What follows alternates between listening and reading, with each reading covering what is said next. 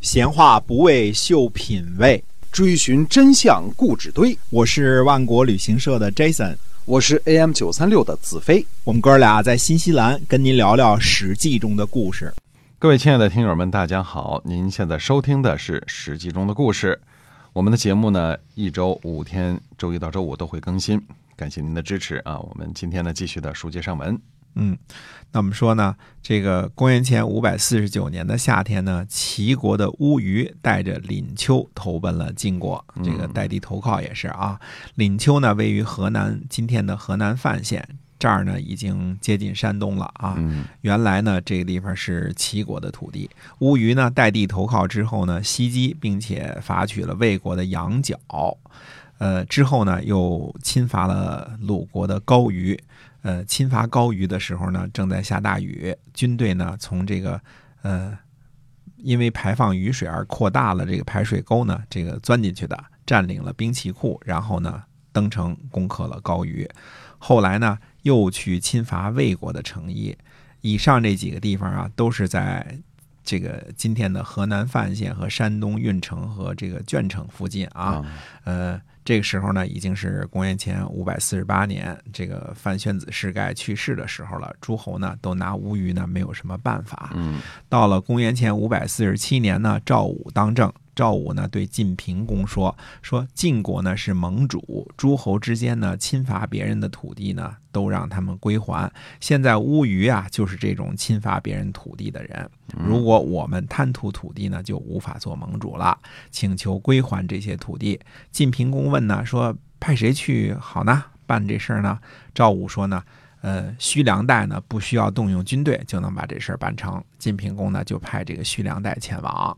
公元前五百四十六年的春天呢，徐良代呢告诉被侵伐土地的诸侯呢，带着人马前来拿回土地。嗯，但是呢要秘密前来，同时呢。告诉乌鱼呢，带着人马前来正式接受封地哦啊，这个把这地儿正式封给你了。嗯徐良代呢，就让诸侯的人呢，这个伪装成一起来祝贺乌鱼受封的样子。等到乌鱼的这个人呢，高高兴兴的来了啊，啊嗯穿好衣服来了，来受封了是。嗯，诸侯一拥而上，就把乌鱼的人呢，就都给捆了。嗯呃，晋国呢就把侵伐的土地呢都归还给了诸侯，呃，诸侯呢这个时候都和晋国很和睦，对吧？晋国大哥这事儿办得不错啊。对，哎，领丘呢，呃，或者叫山东的聊城呢，应该就是在这个时候呢归还给了齐国，呃。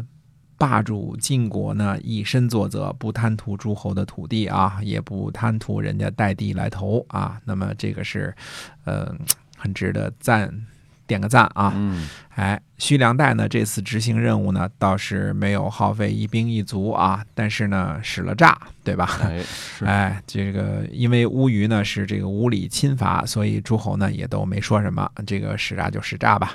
呃，不过这也是这个为了目的不择手段的一个不好的开始啊。嗯呃，魏国的宁喜呢把持朝政，那因为这次这个呃拥立国君有功嘛，对吧？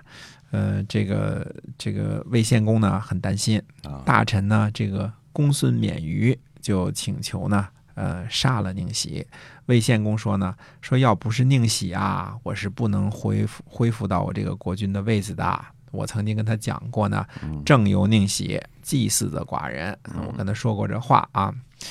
哎，话说到这个份儿上，大家看着这个魏献公确实是一个信守诺言、不贪图权力的国君啊。哎嗯、如果不接着说下边的话的话， 那么嗯魏献公接着说呢，说，嗯、这种事儿啊，嗯也不知道办得成办不成。那啊办不成的话，那就成就了恶名了。嗯算了，别干了。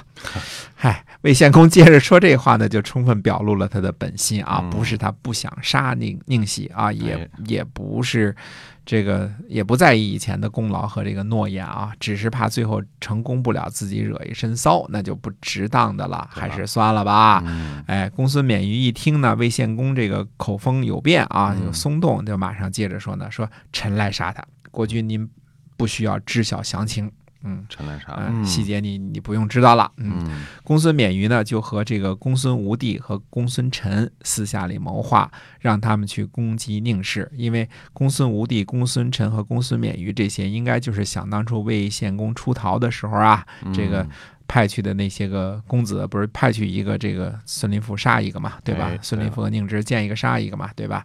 哎，结果呢，这个现在呢就让这两位啊，公孙无地和公孙臣呢，就是去这个。呃，去攻击这个宁氏，结果没有成功，两位都战死了。嗯魏献公就说：“哎呀，父子都是为我而死啊！这个公孙臣的父亲呢，肯定是这个流出去流亡的时候这个公子之一啊。嗯哎，那么夏天呢，公孙免于再一次攻击宁氏，这次呢得手了，杀了宁喜和幼崽谷，并且呢在朝堂曝尸。石恶呢，呃，这个时候呢接受了命令去参加盟会。那么石恶呢，给这个宁喜呢穿上了寿衣，嗯枕着宁喜的大腿而哭啊。他把这个宁喜的尸体安葬了之后呢，呃，想逃走，但是又恐怕呢免除不了罪责，于是他就说呢，他说我已经接受了出使的命令了，嗯，于是呢就出发去这个参加盟会去了。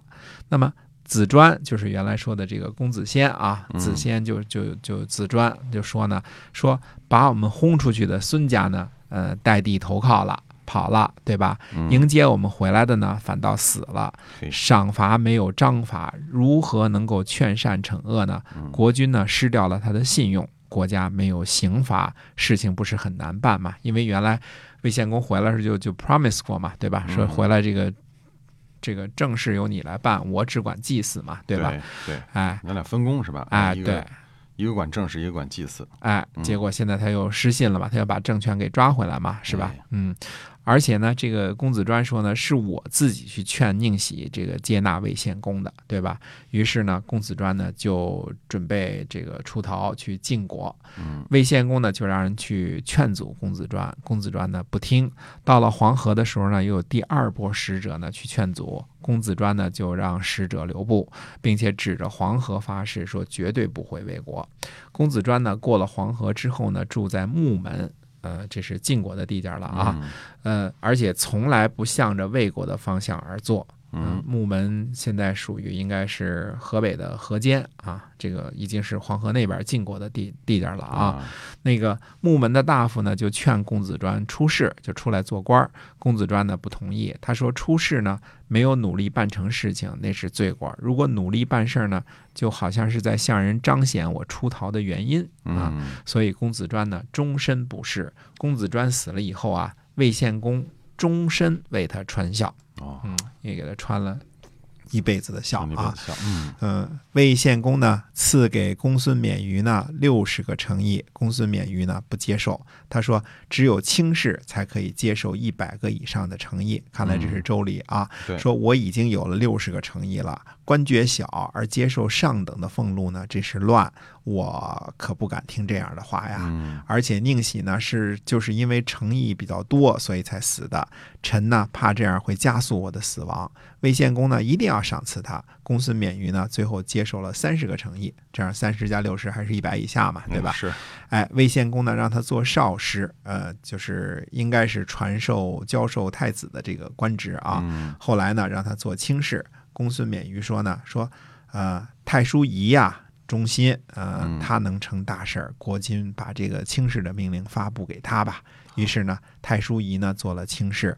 公元前五百四十六年呢，最大的一件事儿呢，呃，并不是魏国的事儿啊，也不是这个楚国的事儿，嗯也不是郑国的事儿那，是，呃，而是宋国的一件事儿哦，呃，是宋国项须办的一件事儿，非常非常大的一件事儿。嗯那么到底项须办了一件什么事儿呢？那么下回跟大家接着说。好，我们今天呢《史记》中的故事呢，先跟您讲到这儿啊。那么我们在后面的节目中呢，会有更多精彩的内容，希望您能够持续的关注，也希望您把我们的节目可以分享出去，让更多的人听到。好，我们下次节目再会。再会。